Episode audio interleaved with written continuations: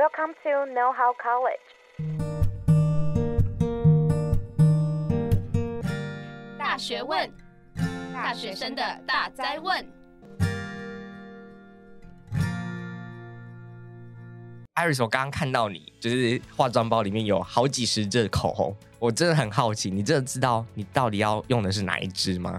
哎、欸，其实我也不太确定，哎，就有时候好像发现我还有同一支色号买两支的，那真的需要吗？我觉得这好像是我的问题，哎，就是好像东西都买太多，或者是有很多不需要的浪费。呃，最近我就看到有一些人他们的生活方式啊，就是以极简为主，就是东西越少越好，或者是说。呃，这个东西我有没有需要？就是我有需要再买它的这一些人的生活。哦，那你该不会今天也请到相关的来宾了吧？没错，我们这一次呢就重磅邀请到知名人物娜娜 Q 来到我们的现场，来跟我们分享她的极简生活。嗨，大家好，我是娜娜 Q，我是在过极简生活的自律女。呃，请你先稍微简单介绍一下自己。嗯、呃，我是在网络上。呃，经营自媒体的 YouTube，那最主要就是在分享一些极简生活啊，还有环保跟自律的东西这样子。然后近期也有在经营端音的部分，像 IG Reels 或是抖音，欢迎大家追踪。一开始先好奇啊，大家可能会不知道说，哎，为什么你要叫娜娜 Q？啊、哦，我本身平常大家就叫我娜娜。那那个时候要创立频道的时候，就很怕人家搜寻不到我，因为有柴犬叫娜娜，有电影叫娜娜，然后我就很怕人家会搜不到我嘛，因为人家比我红啊，所以那时候就从 A 念到 Z，娜娜 A，娜娜 B，然后就念到 Q，就觉得哎、欸，跟我的秋很像，就娜娜 Q，所以之后就取叫娜娜 Q。哦，好特别的一个由来哦。嗯、对啊，我觉得果真念起来是真的蛮蛮顺口的啊，真的、啊。对啊。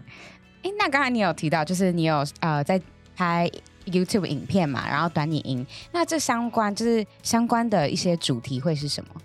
哦，像 YouTube 的话，大家可以把它当做是我家的客厅，就是一个门面，然后就是在分享极简的知识，然后自律的生活这样子。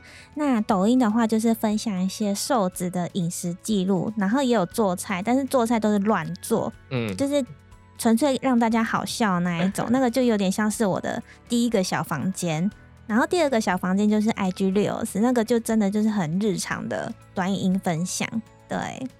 所以三个平台发布的面向都不太一样。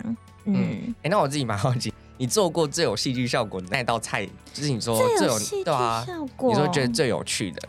每一个都很有趣耶，因为我真的就是乱做，就其实做菜本身不是重点，重点是我的旁白，嗯、大家都觉得我旁白很好笑，对，放一些无厘头的，因为我稍微看过。啊，真的，对啊，真的，是哦，因为我那个抖音其实都没有露脸，嗯、所以很多人追踪，但是看影片看到最后，可能有一次不小心闪身，或是镜子反射到我。然后人家才发现说，哦，这个是娜娜 Q，因为他们没有想到我会拍这种影片。呃，啊、像像你 YouTube 啊、呃、YouTube 的那个 Shorts 啊，都是很就是很无厘头，你就说，哎，我买了什么馒头，然后早餐什么什么的那些。对啊，就是一个包子可以吃一个小时，这个大家也很爱看。我我不懂啊。你刚刚提到嘛，就是极简生活算是对你的一个 Hashtag。那想知道说，就是娜娜 Q，你对极简生活的呃这个定义，你会是怎么样去定义它呢？啊，这个我跟很多人回答过，那我的回答呢，始终如一，都是留下重要并且需要的东西，这样子就是极简生活。嗯，那对你来说，什么叫做重要或者是需要的？嗯，我以别人来说好了，我不要说我自己。像别人的话，相框这种东西，虽然我没有拥有，嗯、但是其他人有，他可能会觉得，哦，这个是我祖父留下来的，嗯、那他会觉得这个很有意义，然后要放他觉得重要的照片，那这个就是重要并且需要。对，哦、这个我就会觉得这也是属于极简生活的范畴。嗯。嗯所以你觉得是每个人他们去选择自己比较重要的东西，那其实比较算是极简生活的定义。对，因为每个人重要的东西不一样嘛。像你口红你需要，嗯、但我为什么不需要？因为我直接秀唇。嗯，对，啊、你是秀唇的。对，啊、所以每个人需要的东西都不一样。你不能说，哎、欸，他有口红就不极简，因为他想要换色。嗯、但是我没有换色的需求，我就懒。对啊，对啊。我看你。就是你这是号称没有用化妆品哦，所以现在看看得出来。就是但皮肤是非常好的。我刚脸直接垮掉，他说我没有用化妆品，我看得出来，就是我皮肤很糟而已。不是不是不是，我不是这个意思。我，我先走了。皮肤真的很好，皮肤真的很好对，皮肤真的很好。对啊，我真的没有上粉哦。嗯，哎，那如果是你自己的定义，你的自己的极简生活是用什么样子的方式进行？不论是比如说呃，在外对外物体，或是对内一个情绪啊，或者是心灵方面，都可以帮我们介绍一下吗？这已经变成我一个生活习惯了，所以我没有一个呃循规蹈矩的一个模式，你知道吗？就是，但是如果刚开始在进行的人，我会很建议一个方式，这是我自己发明出来的方法。那我之前早期的影片有分享过，这是我自己发明的，就是你在舍不得的过程中，你可以准备一个舍不得盒子。对，那你可以把你还在犹豫、决定要不要丢掉的东西，先放到那个舍不得盒子里面，这样子很容易成功，是因为那个盒子是不用马上丢掉的。嗯，对，你只要先把它暂放在那边，那放在那里的时候，就是放个差不多一两年，等到你有一天发现那个盒子的时候，你就会觉得，哎、欸，这个盒子很不需要、欸，哎、嗯，然后你就把你就会把它丢掉了。所以我觉得断舍离可以先用这个方式，我觉得是很好进行的。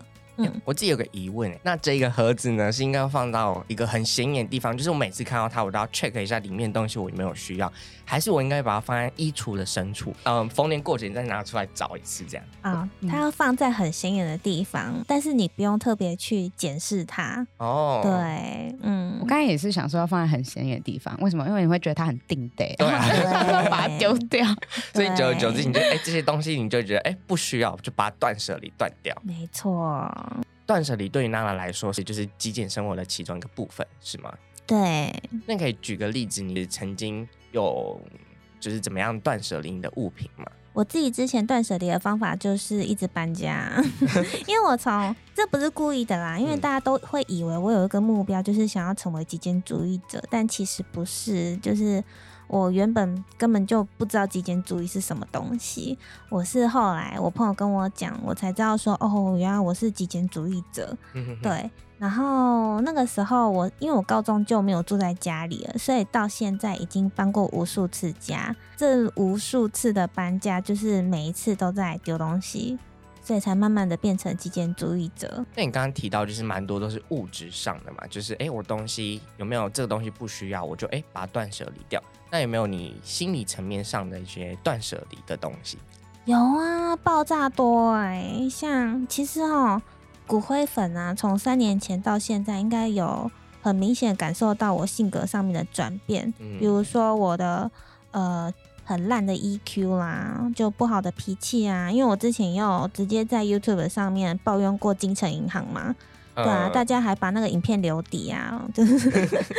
然后还有就是会回复酸民的留言，之前啊，很早之前会，但是现在那些东西我都断舍离掉了，更甚至很多情绪也都断舍离掉了，所以我觉得这是内化的部分，嗯。我觉得这是极简生活带给我最大的收获。刚才娜娜 Q 有提到，比如说对于情绪啊，或是他人的想法，或是建议，你也会断舍离掉。那你在这方面是如何去学习的？那我讲坏脾气这个好了。坏脾气这一个东西呢，我断舍离的方法，那时候我自己透过很多方式去学习，像是。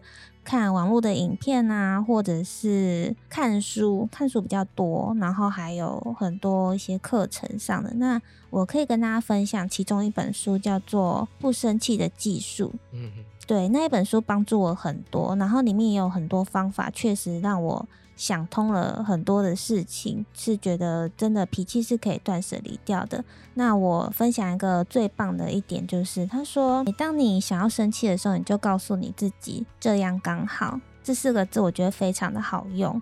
对，那我可以举个例子哈，比如说我今天跟朋友去约会，然后他迟到了，那我就会告诉自己“这样刚好”，我有一整天的时间可以跟自己约会。这一整天都是用来了解我自己的，对。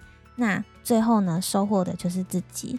然后我觉得这四个字对我非常的有帮助，我就把它刺青刺在身上了。嗯、你就知道这句话有多么的有力量。对，我觉得这样听下来，感觉娜娜的那个 EQ 算蛮高的。如果有人如果有人吃到的话，我应该会直接甩头走。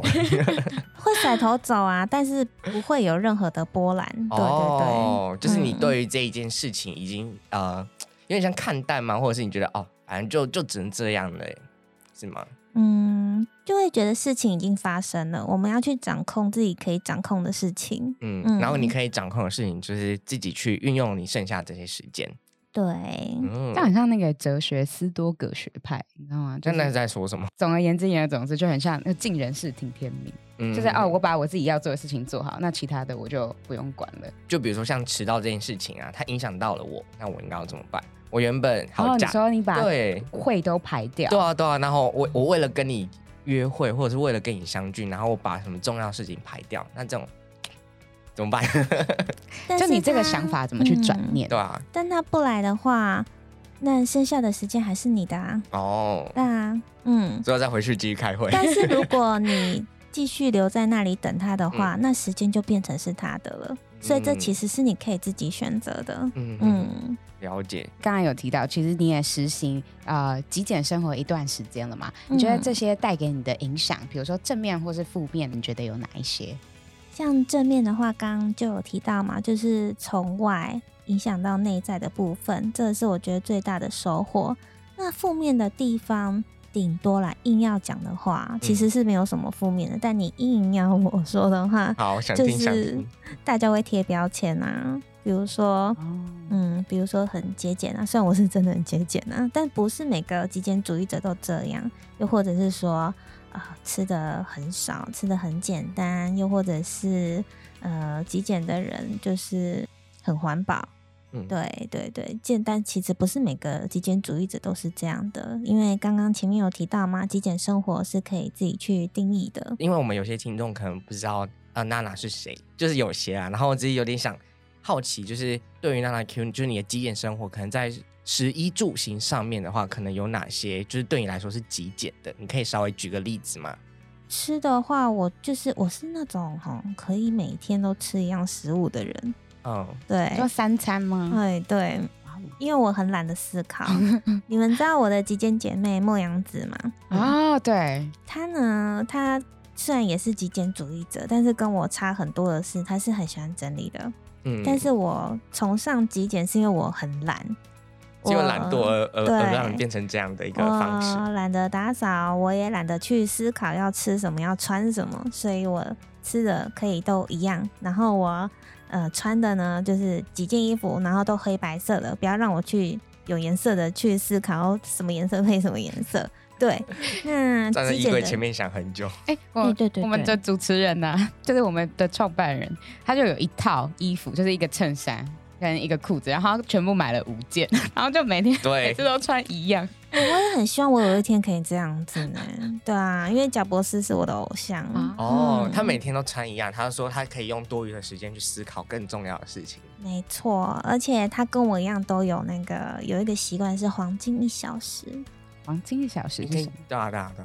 黄金一小时就是你每天早上起来可以给自己一个小时是属于自己的时间。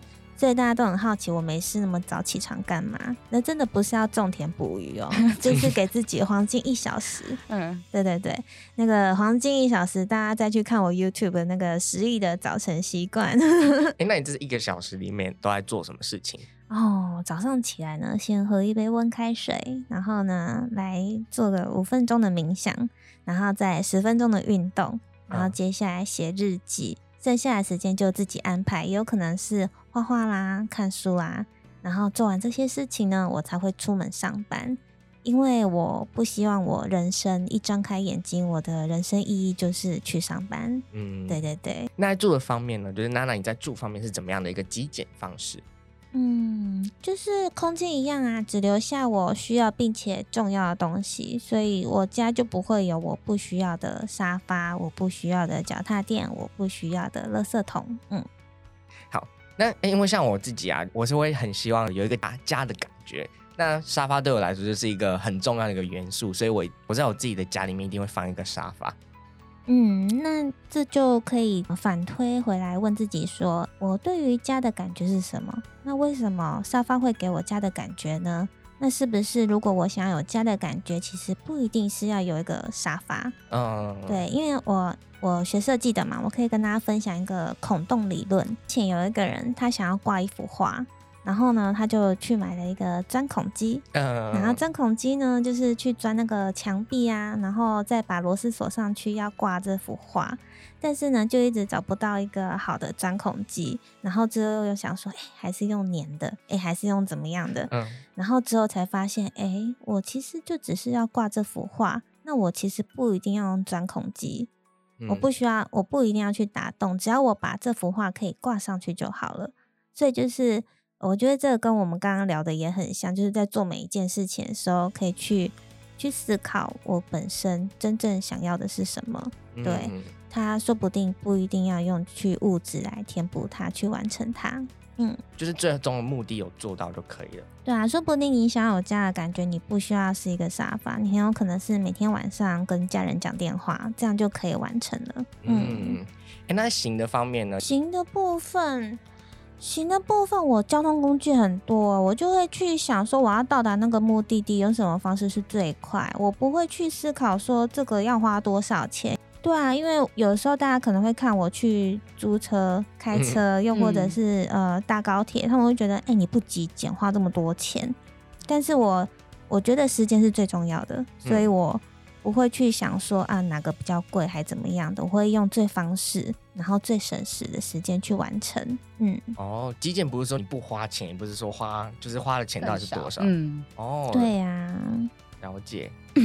那刚才这样听起来，其实呃，Nana Q 也对于极简有很多自己的一些想法，还有你自己的一些呃见解。那整体对你来说，极简生活对你的意义是什么？其实一刚开始，我只是因为搬家，然后所以东西越来越少。因为参加了读书会，然后意外的发现，朋友告诉我我是极简主义者，就是越来越喜欢极简生活。那我也没有想到说，哎，经过了两年之后呢？没想到我最大的收获是越来越了解自己了，对，然后大家也可以发现我以前跟现在，我变得非常的 open mind，然后我也变得很有自信，对，我也想要鼓励大家，极简生活可以帮助我们看清楚自己真正需要的是什么，然后呢，它可以让我们越来越了解自己，也因为越来越了解自己，所以我们可以变成一个更有自信的人。我知道娜娜就是前一阵子的那个 IG 就是被锁账了，就是被 ban 掉这件事情，那。你当初是面对这件事情，也是用这种极简生活的态度在面对吗？哦，当然喽，这就是我的专长啊。那个时候，那时候被 ban 掉当下，而且是我早上一起来准备要跳绳的时候，然后就要开那个手机计时，然后就没想到就看到就收到那个讯息，他说：“哎、欸，哎、欸、不见呢。”嗯，但是呢。我这个人就是钝感嘛，就是迟缓了，所以钝是哪一个钝？迟钝的钝吗？对，迟钝对，我就是反应比较比较呃慢一点点。对，然后我就还是一样，先把手机关掉了，然后开计时，然后就开始跳绳，然后完成我所有的事情。下班在吃饭的时候，才在思考说，哦，那接下来该怎么办呢？我就跟一些有在经营自媒体的朋友询问这个事情。然后他们都有跟我说怎么做，好，我都做了。那事情做了之后呢？诶，过了一两天还是没有回来，刚好碰到跨年，嗯，然后我就去爬山，然后爬完山回家，我就觉得，嗯，算了，我不想要再等了，没有意义，我就重办了一个新的账号。然后那之后呢，很多朋友都比我还要在乎我原本旧的账号，每一个人都在问我说。哎，那个旧账号什么时候才会救回来？哎，还有什么方法？你再去试试看。我就说，嗯，没关系，新年快乐，这样就好。对，新年快乐。我我不想要再去忙那些了，我觉得就重新开始就好。真的太累人了。所以别人反而比你更在乎这个 IG 这个 IG 账号。哎，这倒是。对，我已经不在乎了，然后他们还在在乎，到现在还有人在问呢。其实也很好奇啊。你刚刚说极简生活并不是零到，就是它不是一个。马上就可以完成的过程，那、嗯、它是一个可以慢慢的、慢慢的循序渐进，对，循序渐进的一个过程。嗯、那想知道那娜娜你最近有在做什么样，就是跟之前不一样的极简生活吗？有啊，我就是在过年前的时候在练习，练习而已哦。我怕一讲出来说什么执行，然后之后要被酸了，就是在练习断舍离冰箱。哦，怎么说？怎么断舍离冰箱？就是我在过年前，我想说要回老家十天，那我就先来练习看看。我就出门前呢，我就把那个插座拔掉了，然后把冰箱清空了。嗯，那你当下心境怎么样？就是你是突然是怎么样？哎、欸，觉得哦，我可以突然断舍离冰箱。断舍离冰箱。我的心境一样很平淡啊，就是我会想要执行这个东西，是因为我发现我冰箱。这个东西只冰了百分之十哦，就觉得冰不了那么多。哦、对，我就会觉得我为了要冰这百分之十的东西，然后而且那百分之十里面还有冰水跟冰块，超费的，对吧？然后是蛮，对啊，就可以去超商买就好的那一种，真的对不对？所以我就觉得，哎，要为了这百分之十，然后插电插三百六十五天，好像有点划不来哎。他们有那么重要吗？对不对？我就在思考这件事情。哦那在思考过程，我就会觉得，那不如来练习看看。与其我一直想，还不如试试看。对啊，现在还在练习，目前还没有痛苦的感觉。那我想问的是，你这样食物的保存怎么办呢？对啊，对啊，所以现在就三餐在外啊。哦，对，我觉得我有一个小小的发现，就是我觉得我好像身体有变得比较健康一点。你说三餐在外吗？嗯，因为我不会再喝冰水。哦，我是因为不喝冰水这件事情。对，然后我也不会再去吃一些嗯酱料类的东西。要怎么讲？比如说酱油啦，或是美乃滋啊。嗯、然后因为之前家里会冰蛋跟冷冻蔬菜，嗯、所以就会变成怎么样呢？就会变成是我很常吃泡面。哦，对，但是我现在因为家里都不能冷藏那些东西了，所以我就不会再吃一些。就是即时加热的东西啊，又或者是泡面的。其实听众也有蛮多对于极简生活的迷思，那我们也准备了几题想要问娜娜 Q。我们就会觉得说，哎，极简等于节俭吗？或者是极简就一定会很环保吗？哦，没有哦，因为像节俭跟环保这两个特点啊，这两个元素是刚好都在我身上。我身边有一些极简主义者，他们都不一定是极简，他们也过得奢华，对。然后也有，他们也不会特别追求环保，但我并没有说极简生活就一定要节俭，或者是一定要环保，因为那个是我自己的选择。每一个人都可以透过自己的练习、自己的生活模式，慢慢找到一个适合自己的方式。对。那你觉得，比如说囤积或者是收藏，他们的差别在哪里？哦，这个东西我前几天才在书上看到。那我觉得收藏跟囤积最大的差别就是，收藏的话，你会给每一个物品，因为你爱它，你喜欢它，所以它会有一个自己的家，所以你会特别的知道说，收藏的这个东西它放在哪个地方。别人可能问你说，诶，那个皮卡丘的公仔你收在哪里？他可以说，哦，我收在房间的哪一个柜子。的第几层这样子，这个就是收藏跟囤积的差别。第二个小明是想问的事情，实施极简生活是不是一定要很勤奋在清理身边的物品或者是环境上面啊？哦，当然不，我就是超懒得打扫的，所以我家是超级适合用那个扫地机器人，因为我家的东西很少啊，哦、对啊。然后之前还有。被酸民骂说什么？那、啊、你极简为什么还要装人气？那、嗯啊、怎么还用这么贵的扫地机？我跟你讲，我那扫地机真的超厉害，它会自己扫地，还 会自己倒垃圾。哦、为什么它会自己倒垃圾？哦，它就很厉害啊！你问这什么鬼问题？是不是？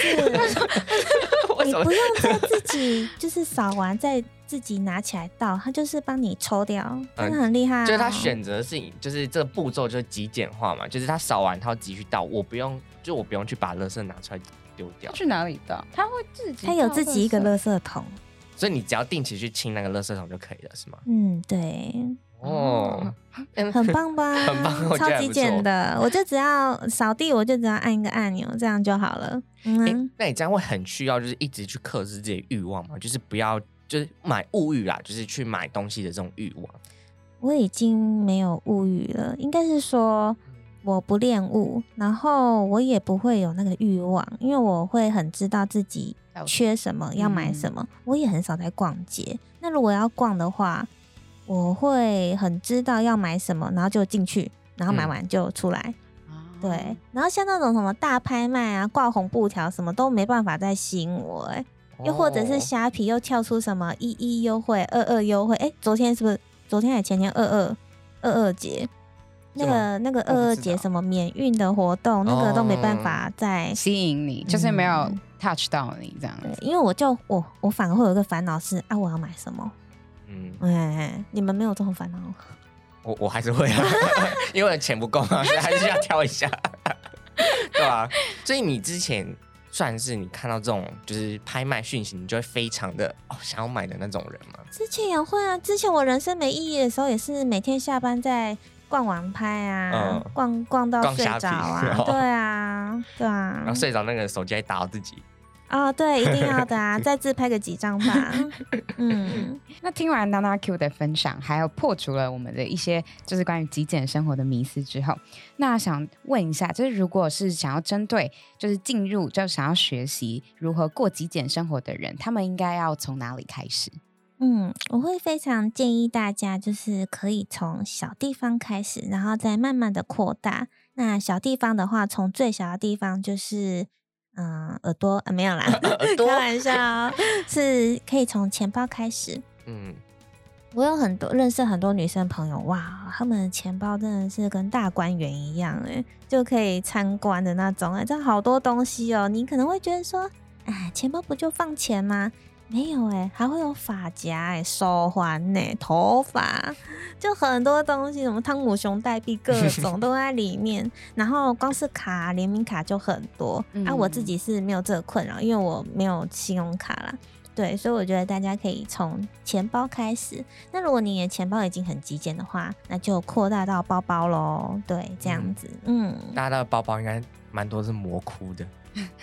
就是很就是很乱呐、啊，或者是无底洞那种。对，可可能还有那个什么，就是就是一年前放的那个试用包之类，拿在包包里面。啊，对对对对对。哎，有些人钱包有塞试用包。哎，我后来都不拿试用包。为什么、啊？因为你永远不知道那个东西会不会就是对你的皮肤有什么影响。所以才要试用。对啊，所以才要试用，不是吗？哦，对哈。好吧。我好吧，我脑袋思路不知道在想什么。好，嗯，那所以就是会建议说，从小的地方开始，然后慢慢可能就是从包包、哎、欸，钱包、包包，然后开始房间呐、啊。那如果是衣柜呢？就是有时候我的衣柜也很乱啊，夏天、冬天全部都堆在一起，这样。冬天、夏天都堆在一起哦，因为我自己是冬天、夏天分开啦，嗯、但我会觉得说。呃，衣柜的话呢，先不要烦恼，因为我觉得一个女生包包已经够多，包包就够他们忙了。嗯，对。那我自己的话，还有一个小技巧就是，诶，如果要断舍离包包的话呢，就是每一次除了先整理包包里面的东西之外，每次要把使用的包包回到家之后都把它清空。嗯，因为包包也不是用来囤积的，它是用来装东西的，所以每次我一回家，我就会把我的包包清空。然后出门的时候再把要用的东西放进去，所以自然你的包包里面就不会囤积很多阿里阿扎的东西。嗯，你跟我很像，因为我包包只有一两个，所以我每次就是它每次都有不同用途，有时候去上班，有时候去学校，然后有时候是就是录 podcast，我都每个不同用途，所以我每次东西装进去，我都全部拿拿出来，然后换不同用途的时候，我再重新再放进去。哎，这样哎，这样不会变模糊，真的真的，你就会知道你你就是包包里面的每个东西，你都可以掌握它。嗯，那衣柜的部分，如果大家真的都还舍不得丢掉的话，那至少我们做到一个纸笔水的作用啦。就是，哎，你下次要买东西进来的时候呢，就想一下，哎，衣柜还有没有类似款的衣服？你就要记得说，好，我现在要带一个新朋友进来了，我家的空间已经不够多了，嗯、所以呢，你要先想一下，哎。有哪一件衣服是可以丢掉的？就是掌握一进一出的原则。因为你刚刚讲到蛮多的物质面的嘛，那有点想知道，就是在心理层面上的断舍离，或者是心理层面上的就是这种极简生活的一开始入门方式可以怎么做？心理这个入门的方式呢，我没有一个方法，因为这个是我后来才慢慢发现的一个收获。那我觉得会从外转移到内化的部分呢，这个也是要靠自己。去 摸索吗？嗯，因为我也不确定是不是每个极简主义者都会有内化的部分。对对对，因为大家都爱讲的极简生活，比较少人在讲极简心灵。对对对，所以我没办法，目前还没有办法给大家一个回答，但说不定呢，三年后会有。好的，那我们就拭目以待。那有些人可能在做呃实施极简生活的时候啊，可能会觉得哎，好像哪里不方便，或是哪里不适合自己。那娜娜 Q 有没有什么一些建议可以给大家，就是如何保持持之以恒的这个态度？嗯，我今天来录这个 podcast 呢，最想要给大家一个呃观念，对，也不是说观念，就是一个分享啦，就是嗯、呃，其实我。从我开频道到现在，我一直想要做的都不是推广极简生活，我想要推广的是每一个人都可以去慢慢的练习，慢慢的认真生活，找到一套适合自己的生活方式。那很刚好，我的生活方式是极简生活，所以我把我的生活分享出来。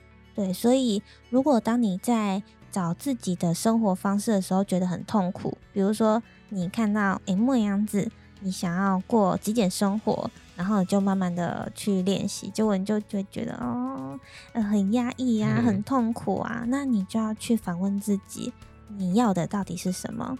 说不定思考一阵子之后，你会知道说，哦，其实极简生活不适合我。又或者是你再去调整极简生活里面的条件，然后找到自真的适合自己的生活方式。嗯。今天邀请娜娜 Q 来到现场，我们原本是想说，哎、欸，可以谈就是极简生活这一部分。那我们确实也谈的蛮多嘛。但其实我们邀请娜娜来到现场，并不是说，哎、欸，极简生活多好是什么，或者是呃，要怎么要怎么做？对，是就像娜娜讲的，就是我们也会希望说，哎、欸，大家有呃找到适合自己的一套生活方式。那我们刚好就是呃来介绍，就是关于就极简生活这个部分。前一阵子有在看本书啦，就是叫做那个练习有涵养。那那本书呢，我有学到一点，就是他说，呃，什么样子生活，什么样子的生活，就会塑造出什么样子的人。所以，当你觉得你呃在练习极简生活过程觉得很痛苦的时候，诶，那你很有可能就不适合去当一个极简主义者。那你就可以转换别的跑道，然后去调整出一个适合自己的生活方式。那那样子的生活方式呢，就会是你。嗯嗯。那我们今天其实节目也快到尾声，那我们非常感谢，其实娜娜 Q 今天来我们的节目，然后跟我们分享就是你的极简生活。那我们也知道，其实你本身是一个蛮斜杠的人嘛，可以跟大家分享一下你最近有在做什么吗？啊、哦，最近在断舍离冰箱，呃，没有，就 再讲一次，就是也不是最近啊，就是都陆陆续续有在做一些诶副业啊，又或者是自己想要做的事情。那自己一直以来都有在写歌啦，或是画画啦，嗯、还有再去考一些证照啦，比如说蜡烛的证照，或者是手工皂的证照。那诶，目前有在做呃贩售，就是那个刻制画，就是。四言会那一种，就是帮人家画画的，嗯，嗯，然后还有就是帮人家刻制手工蜡烛，嗯嗯嗯。那如果就是我们的听众有兴趣的话，要从哪里找到你？哦，那我的 IG 的话是 N A N Q 四个一一一一一，然后蜡烛的话，我的蜡烛品牌叫做 Fulfill。F U L F I L L L 三个 L，然后客制化的话呢是娜娜 Q 四一一，欢迎大家追踪。想问一下你娜娜，你的这种绘画风格可以形容一下吗？口头描述。我的绘画风格是油画风，但是我不是用油画画出来的，对，嗯，对，就有点像印象派那一种，嗯。所以大家如果有兴趣的话，可以去看看他们 IG，然后如果有兴趣的话，也可以去购买娜娜。画的四言会，那我们都会把链接放在我们的资讯栏。今天非常谢谢娜娜 Q，就是来到大学问，然后跟我们分享及自己对于极简生活的看法，然后也破除了蛮多大家对于极简的迷思。那我们今天的节目就到这边喽，那我们大学问就下次见喽，拜拜，拜拜，拜拜。